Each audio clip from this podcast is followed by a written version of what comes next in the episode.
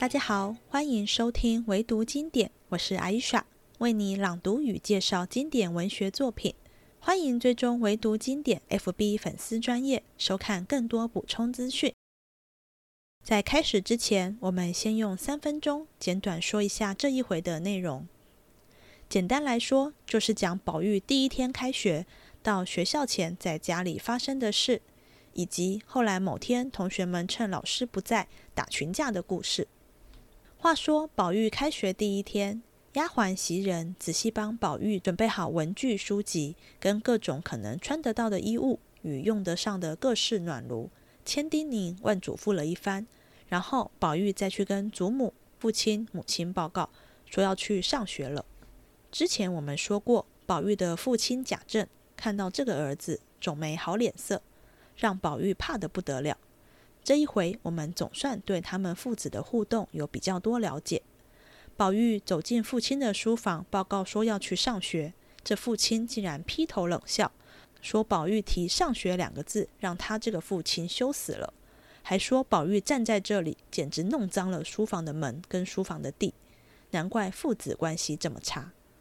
好不容易辞了一圈，准备走了，宝玉忽然想起还没有跟黛玉告辞，忙又去了，还交代黛玉等他放学再吃晚饭。平常他会跟黛玉一起做的事，也要等他回来再做。说了半天，才上学去了。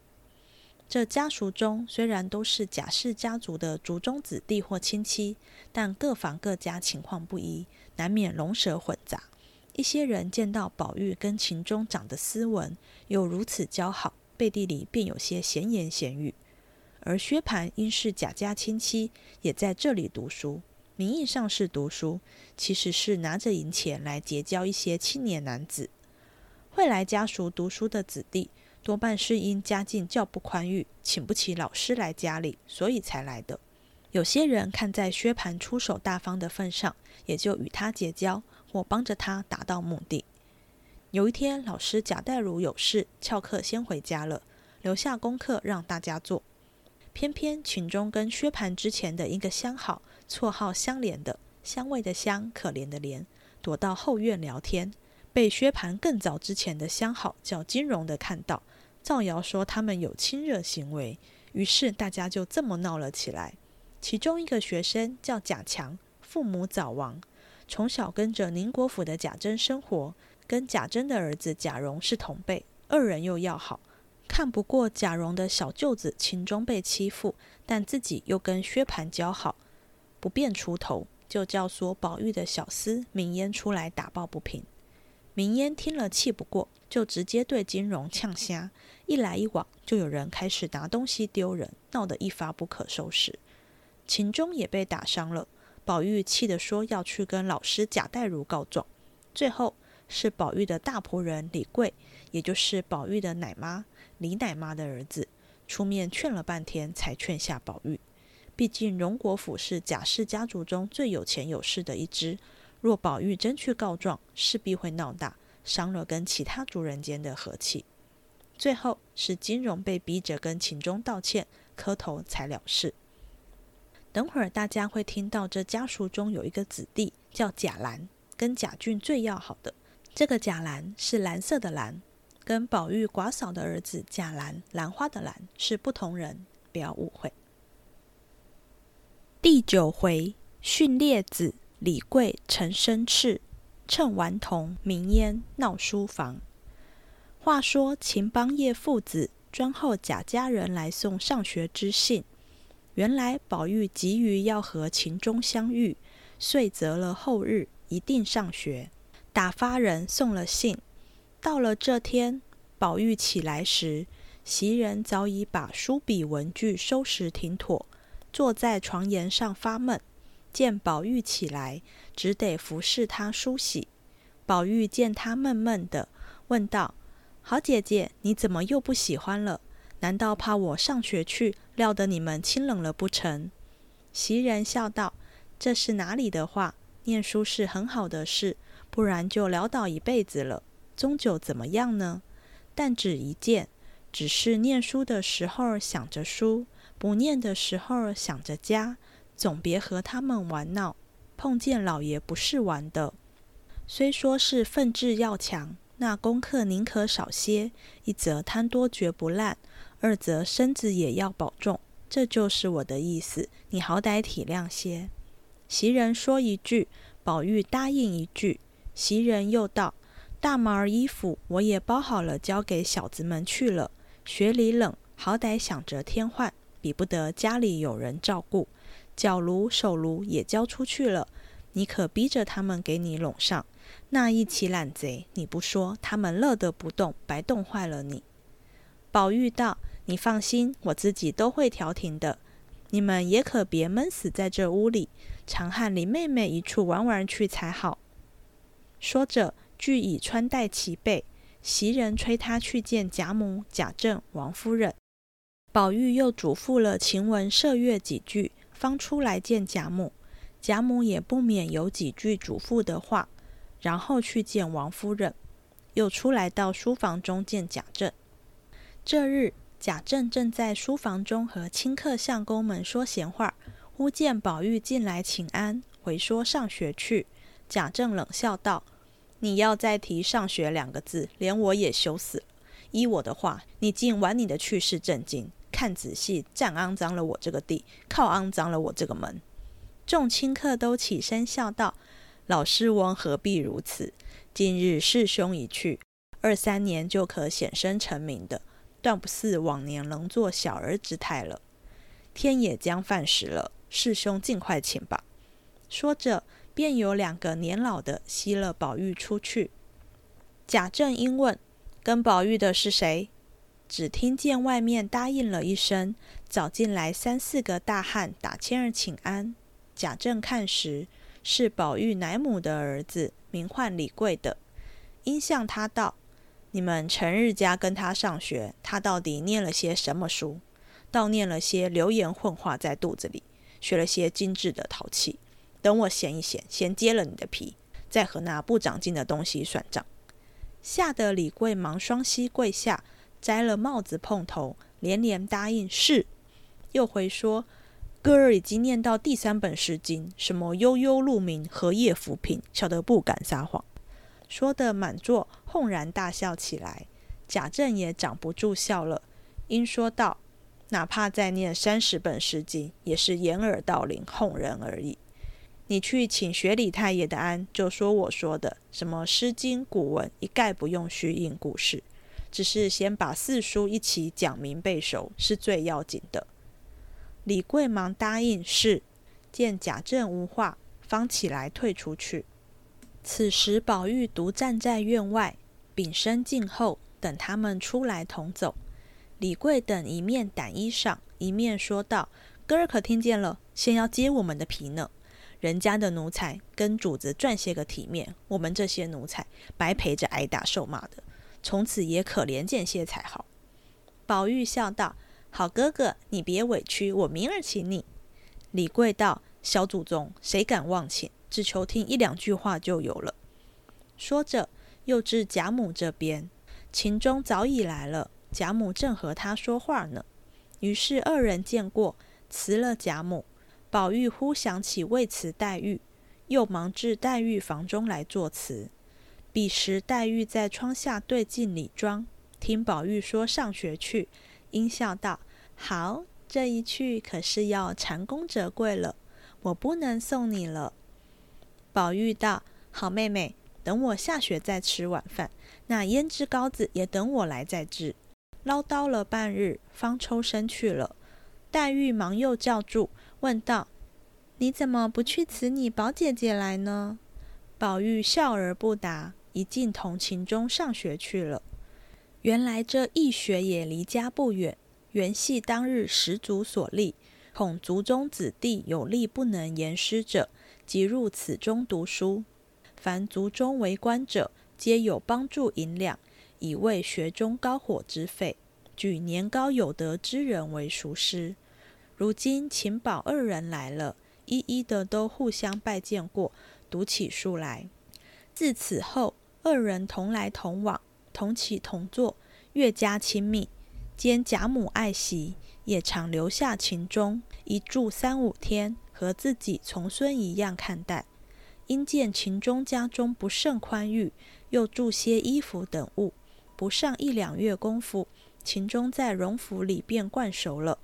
宝玉终是个不能安分守礼的人，一味的随心所欲，因此发了屁信，又向秦钟巧说：“咱们两个人一样的年纪，况又同窗，以后不必论叔侄，只论弟兄朋友就是了。”先是秦钟不敢，宝玉不从，只叫他兄弟，叫他表字金亲，秦钟也只得混着乱叫起来。原来这学中虽都是本族子弟与些亲戚家的子侄，俗话说得好，一龙九种，种种个别，未免人多了，就有龙蛇混杂、下流人物在内。自秦宝二人来了，都生得花朵一般的模样，又见秦钟腼腆温柔，未语鲜红，怯怯羞羞，有女儿之风。宝玉又是天生沉惯，能做小伏低，陪身下气，性情体贴，话语缠绵。因他二人又这般亲厚，也怨不得那起同窗人起了嫌疑之念，背地里你言我语，构碎谣诼，布满书房内外。原来薛蟠自来王夫人处住后，便知有一家学，学中广有青年子弟，偶动了龙阳之性。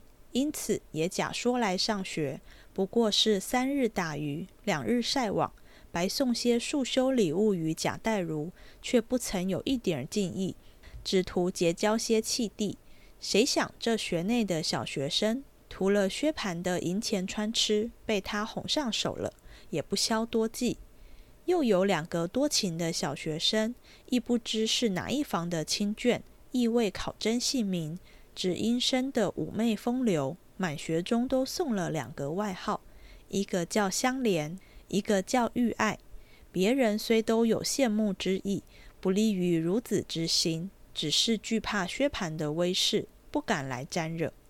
如今秦宝二人一来了，见了他两个，也不免缱绻献爱，一知系薛蟠相知，未敢轻举妄动。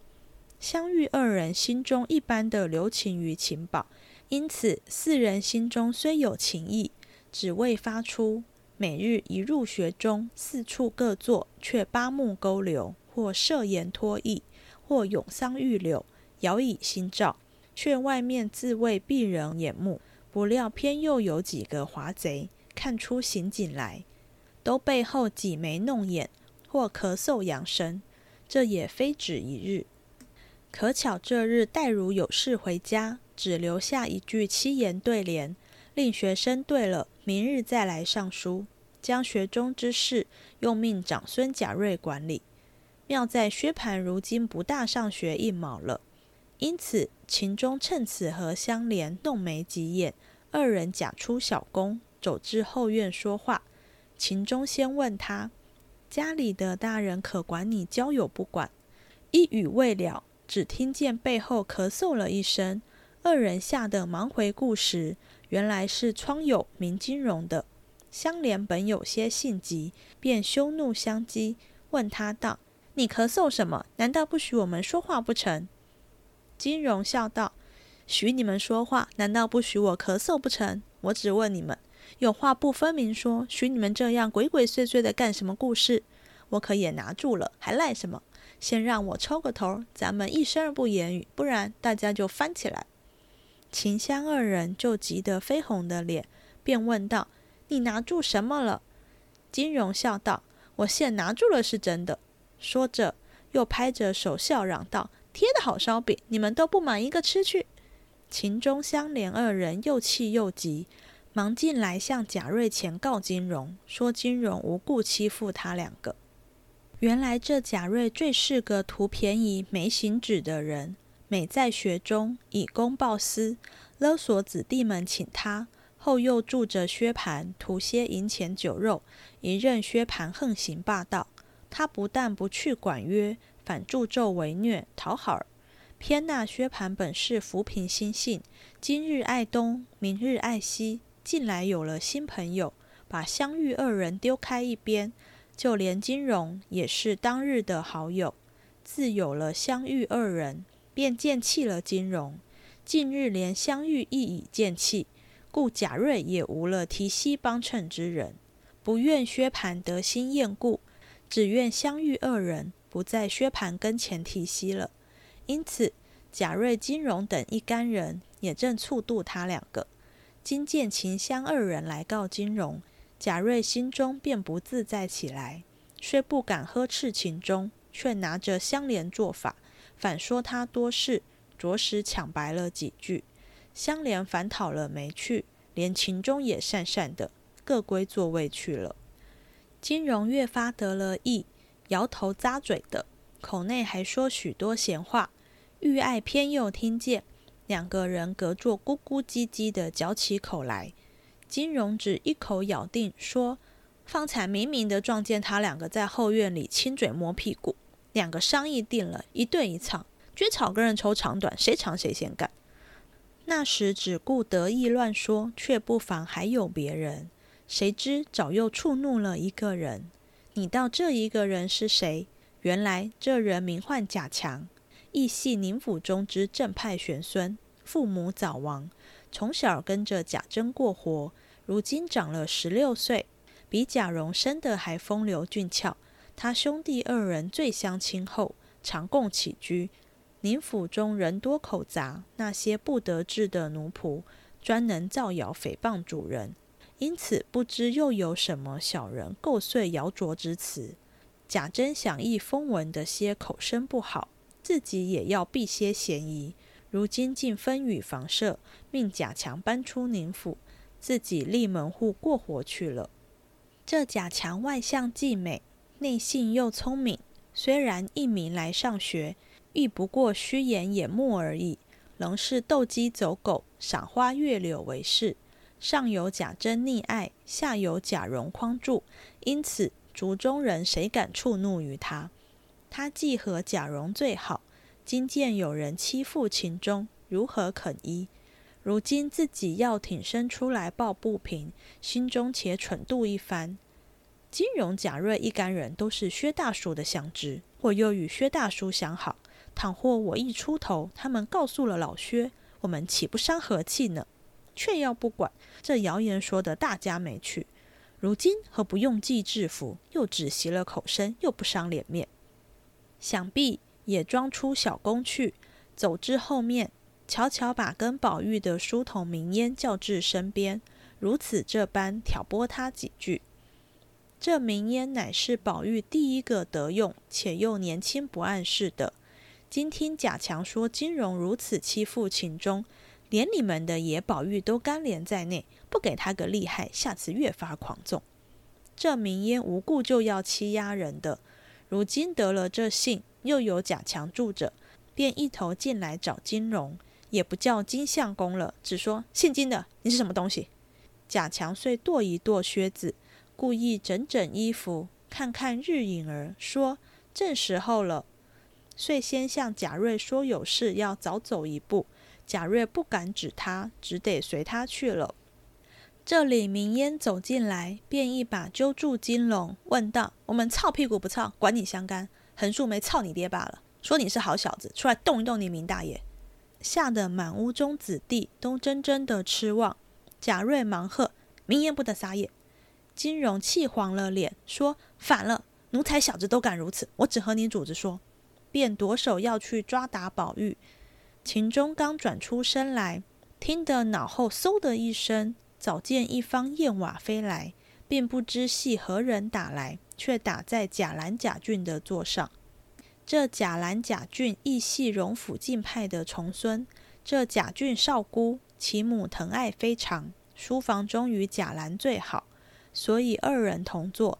谁知这贾俊年纪虽小，志气最大。即是淘气不怕人的，他在位上冷眼看见金荣的朋友按住金荣，飞燕来打明烟，偏打错了，落在自己面前，将个瓷砚水壶儿打粉碎，溅了一书墨水。贾俊如何医得？便骂：“好穷囊的们，这不都动手了吗？”骂着，便也抓起砚台来要飞。贾兰是个省事的，忙按着砚台，劝道。好兄弟，不与咱们相干。贾俊如何忍得住？见按住砚台，他便两手抱起书签子来，照这边扔去，终是身小力薄，却扔不到，反扔到宝玉琴中案上就落下来了。只听哐啷一声，砸在桌上，书本、纸片、笔砚等物洒了一桌，又把宝玉的一碗茶也砸得碗碎茶流。那贾俊即便跳出来要揪打那飞燕的人。金荣此时随手抓了一根毛竹大板在手，地下人多，哪里经得舞动长板？明烟早吃了一下，乱嚷：“你们还不来动手？”宝玉还有几个小厮，一名扫红，一名除药，一名墨雨，这三个岂有不淘气的？一起乱嚷：“小妇养的动了兵器了！”墨雨遂夺起一根门栓，扫红、除药手中都是马鞭子，蜂拥而上。贾瑞急得拦一回这个，劝一回那个，谁听他的话？四行大乱。众顽童也有帮着打太平拳助乐的，也有胆小藏过一边的，也有立在桌上拍着手乱笑、喝着声儿叫打的，登时鼎沸起来。外边几个大仆人李贵等听见里边作反起来，忙都进来一起喝住，问是何故。众声不一，这一个如此说，那一个又如彼说。李贵且喝骂了明烟等四个一顿，撵了出去。秦钟的头早撞在金荣的板上，打去一层油皮。宝玉正拿挂金子替他揉，见喝住了众人，便命李贵收书拉马来，我去回太爷去。我们被人欺负了，不敢说别的，手里来告诉瑞大爷，瑞大爷反派我们的不是。听见人家骂我们，还挑唆人家打我们。明烟见人欺负我，他岂有不为我的？他们反打伙打了明烟，连秦钟的头也打破了，还在这里念书吗？李贵劝道：“哥儿不要性急，太爷既有事回家去了，这会子为这点事去刮噪他老人家，倒显得咱们没理似的。依我的主意，那里的事情那里了结，何必惊动他老人家？这都是瑞大爷的不是。”太爷不在家里，你老人家就是这学里的头脑了。众人看你行事，众人有了不是，该打的打，该罚的罚，如何等闹到了这步田地还不管呢？贾瑞道：“我吆喝着都不停。”李贵道：“不怕您老人家恼我，素日您老人家到底有些不是，所以这些兄弟不听，就闹到太爷跟前去，连您老人家也脱不了的，还不快做主意思路开了吧？”宝玉道：“思路什么？我必要回去的。”秦钟哭道：“有金荣在这里，我是要回去的了。”宝玉道：“这是为什么？难道别人家来的，咱们倒来不得的？我必回明白众人，撵了金荣去。”又问李贵：“这金荣是哪一房的亲戚？”李贵想一想道：“也不用问了。若说起哪一房亲戚，更伤了兄弟们的和气了。”明烟在窗外道：“他是东府里黄大奶奶的侄儿。”什么应征仗腰子的也来吓我们？黄大奶奶是他姑妈，他那姑妈只会打旋木儿，给我们连二奶奶跪着借当头。我眼里就看不起他那样的主子奶奶。李贵忙喝道：“偏这小狗养的，知道有这些主角。”宝玉冷笑道：“我只当是谁亲戚，原来是黄嫂子侄儿，我就去向他问问。”说着便要走，叫明烟进来包书。明烟进来包书，又得意洋洋的道。爷爷不用自己去见他，等我去找他，就说老太太有话问他呢。雇上一辆车子拉进去，当着老太太问他，岂不省事？李贵忙喝道：“你要死啊！仔细回去，我好不好先捶了你，然后回老爷太太，就说宝哥儿全是你挑唆。我这里好容易劝哄的好了一半，你又来生了新法，你闹了学堂，不说变个法压死了才是，还往火里奔。”明烟听了，方不敢作声。此时贾瑞也恐闹不清，自己也不干净，只得委屈着来央告秦钟，又央告宝玉。先是他二人不肯，后来宝玉说不回去也罢，只叫金荣赔不是便罢。金荣先是不肯，后来经不得贾瑞也来逼他全赔个不是。李贵等只得好劝金荣说：“原来是你起的头，你不这样怎么了局呢？”金荣强不过。只得与秦钟做了个揖，宝玉还不依，定要磕头。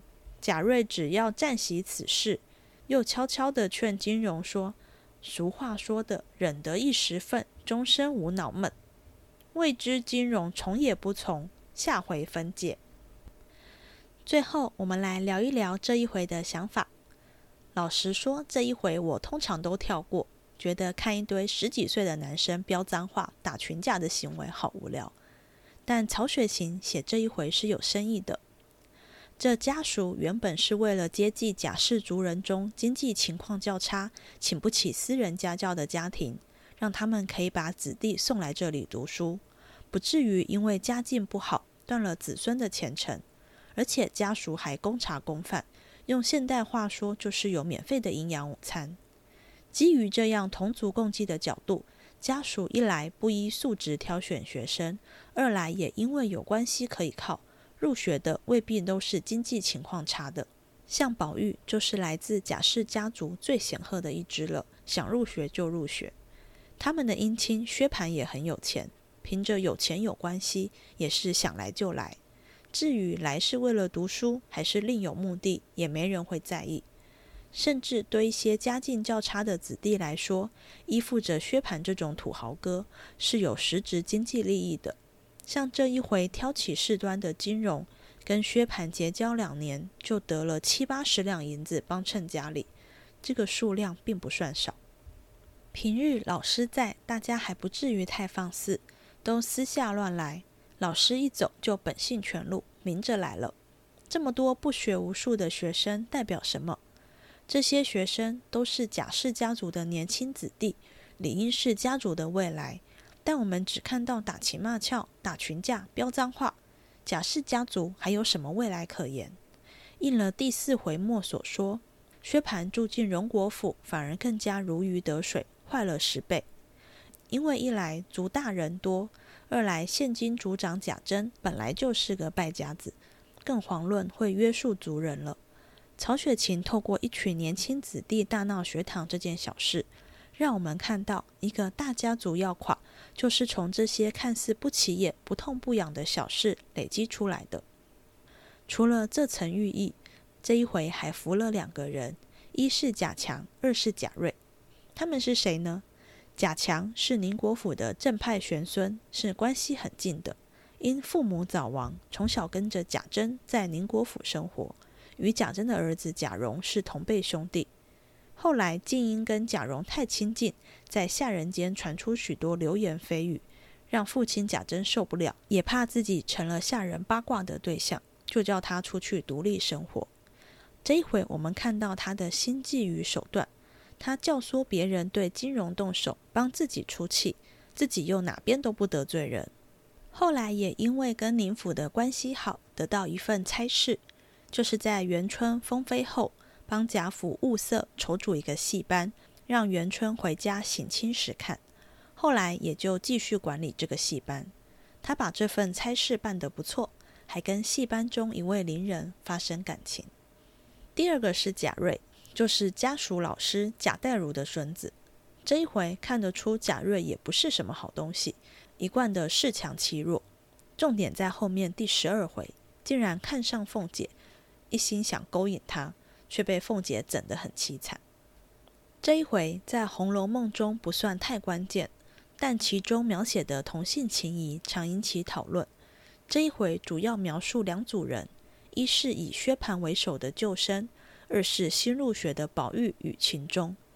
一书中描述，薛蟠入学的动机是为了找同性相好，也有找到，而且还常喜新厌旧。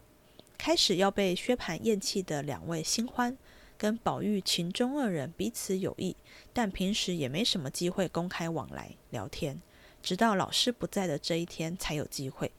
偏偏被薛蟠的旧爱金荣看到。硬说秦钟跟其中一位正准备发生关系，才引起后来一连串的事。我常在想，依附薛蟠的众多子弟中，有些或许真是好男风的，有些或许只是青春期对性的好奇，也有些可能是贪恋薛蟠的钱财而曲意迎合。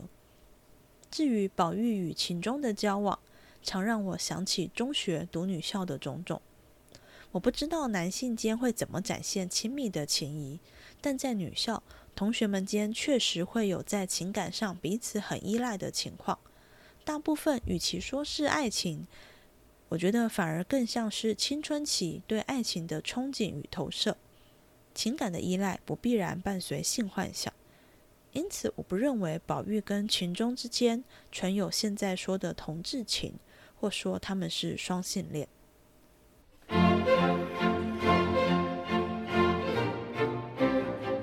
这一集结束了，希望你喜欢，我们下次见。